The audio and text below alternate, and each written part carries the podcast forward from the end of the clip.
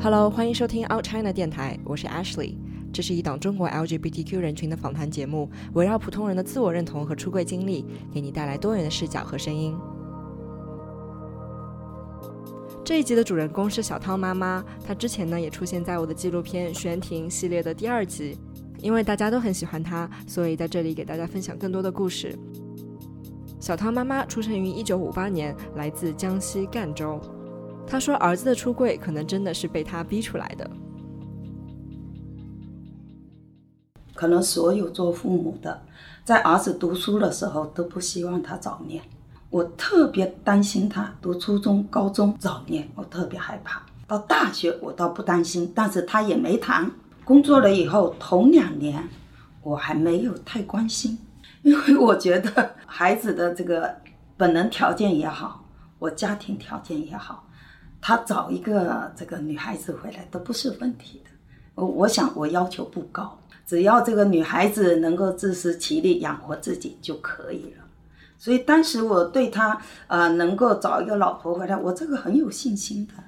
后来到了二十六七岁那时候，我就就感觉到他不太对头。那时候很多人都介绍很多对象，介绍结果什么类型的女孩都有，结果他没有一个满意，而且很多他都不去看。那一年他已经二十七二十八了。所以这个时候我就要逼他，我说儿子，你一定有事，我说你已经不正常，没有这么大的男孩子，还不想恋爱，不想结婚。我说但是不管什么事，我你一定要告诉我，我如果你不告诉我，哪一天妈妈死了，眼睛都闭不上。所以他可能在这一种情况下，所以最后他有一次就跟我讲，他说妈妈，他说这一件事情呢。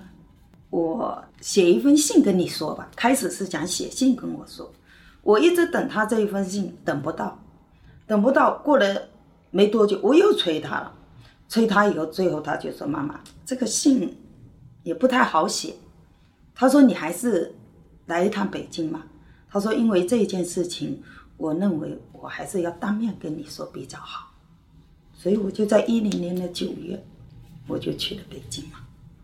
然后到了北京，当天晚上，因为我的性子很急，我是一个急性子的人，那时候到北京了，他去机场接我，到家里的那天晚上，我一到家，我就问他，我说儿子，你也没喜欢的人，因为之前我一直猜他什么呢？我猜他暗恋哪个女孩，可能那个女孩子人家看不上他，可能人家都结婚了。当时我是这么想的，所以但是我还要一定要搞清楚啊，所以我到了当天晚上我就问他，我说儿子，你有没有喜欢的人？他回答我说有。那我当时我就想，这个女孩子不一般。那我马上就问他，我说那这个女孩子是干什么的？她在哪里？他反问我，你为什么一定认为她是一个女孩子？他这么一问。问的我更懵了，我说儿子什么意思啊？这个时候他就告诉我，他是一个男孩子。我听他这一讲，我当时一下子懵了，我半天我都没反应过来。然后过了一下，我反应过来以后，我就想，可能我儿子心理出问题了，那那要去看心理医生。所以那时候我就要求儿子，我说儿子，我说怎么可能呢？我说，那我们去找一个心理医生，看一下，辅导一下，可能就会好。结果他非常肯定的告诉我，他说妈妈，我心理很健康，我没有问题。如果你不相信，你带我去看。他可以说，心理医生对同性恋这块知识。他没有我懂得多，我问他一些问题，他都不一定答得上来，他就这么肯定，而且这么，这这么坚决的告诉我。那我听我儿子这么一说，我就掉眼泪了。那这样子他不结婚，那不是明摆着，将来他没有家，没有人跟他作伴，也没有孩子，那我将来我和他爸走了，他怎么办？所以我想到这里我就哭了。然后儿子看到我哭，他也哭。然后就儿子他准备工作也做得比较充足，当时就收集了一个是财经做的一个新闻调查，以生命的名义，里面就是采访了张北川教授，还采访了一些同性恋者，所以我把那个视频我都看完了。那看完这个视频以后，对这个就有一点点了解。就之前，其实我。还是很不明白，因为那时候我会跟儿子讲，我说儿子你怎么知道？好，你又没跟女孩子在一起过，你也没谈过恋爱，我说你怎么知道？不可以。我说这个人是有感情的，是可以培养的。我说人在一起时间长了就会有感情。爸爸妈妈养一只猫，我说养一只狗，我对这个狗啊猫啊都有感情。我说跟一个人在一起时间长了，我自然好都会有感情，好一种亲情。我说这怎么不行呢？他就说妈妈，他说我这么跟你说，好哪怕现在一个美女站在我面前，全脱光了，我都没感觉。他就这么跟我讲。好，他当时还收集了一个台湾的一个电影，啊叫嗯孽子。就是有一个军官的儿子，他的孩子也是同性恋，后来出柜以后，爸爸不接受嘛，然后他就离家出走，后来就死到了外面，在外面就死了。我看到这里，我就觉得我的儿子不能死，我的儿子死了，我连儿子都没有了，那我必须要保护他。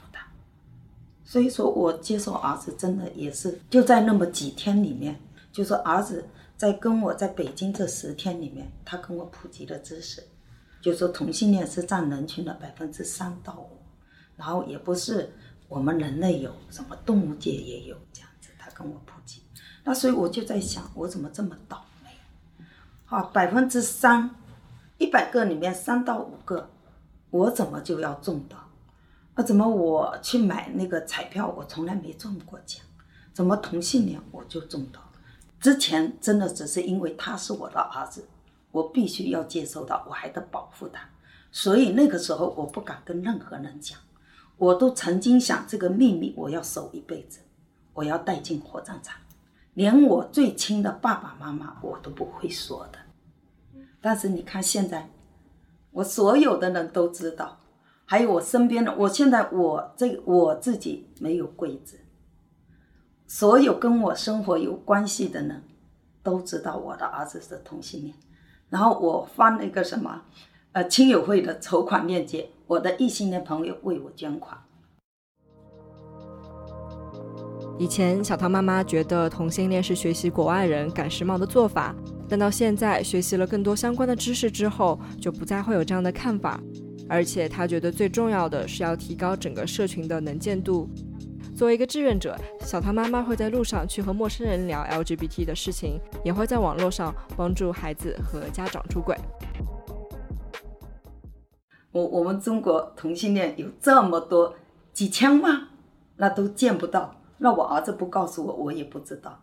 那所以我就可能就这个地方我开窍了，就说同性恋要让大家看见。那我你看我们那个地方同志其实很多的。但是出柜的还是少，大部分还是去结婚了。反正退休了嘛，我有这么一个事情给我做，我觉得我还是蛮开心的。我可以接触到这么多同志孩子，我还能够帮到他们，所以求助了。你看我的微信朋友圈里，大部分都是同志孩子，我真的异性恋不多，一千多个都是他们这样子慢慢慢慢加我。然后有的就是会咨询嘛，然后有的出柜需要帮助嘛，所以说我从来没想过离开，我就想能帮一个就帮一个，能帮一个家庭就帮一个家庭。你看前两年就觉得网络上真的都挺宽松的，各种各样的视频很多，但是这两年很多视频都下架了。你像前一，我记得是一五年。一五年是我儿子他们去美国结婚的那一年，凤凰卫视就来拍来采访我们一家人，叫以我之名拍了五集，我觉得这五集拍的真的很好，把这个同性恋群体啊讲的特别的完整。我觉得那个对社会，哈，对这一些人，我觉得同性恋的了解应该是真的是可以说比较完整的。但是你看，现在好多好像我再进去看我都看不到哎，好像都看不到很多很好的视频，原来我都收藏了，因为我都把所有的视频文章我都收藏，收藏以后有需要的我再从收藏里面发给他们，比如说。出柜前的准备，啊，父母亲的啊必看，还有一些同性恋的知识，还有各各种各样的这种视频，我都把它收藏。结果现在我一点进去想发给人家，结果一点，因为我会先看一下，结果哦下架了，所以说我我也看不懂，但是呵呵 但是我也不泄气，我还是。我还是很愿意去为这个群体去做。Hello，谢谢你收听到这里。那如果你喜欢这个节目，记得分享给你的朋友。如果你想支持我们的话，可以去爱发电这个网站搜索 Out China 来支持我们。如果你是海外党，也可以去 Patreon 搜索 Out China 给我们 donation。如果你有任何的建议和想法，欢迎在微博上私信我。我的微博是橘子酱 Ashley，橘是简体的橘，Ashley A S H L E Y，或者可以给我们发邮件 outchinafm at gmail dot com。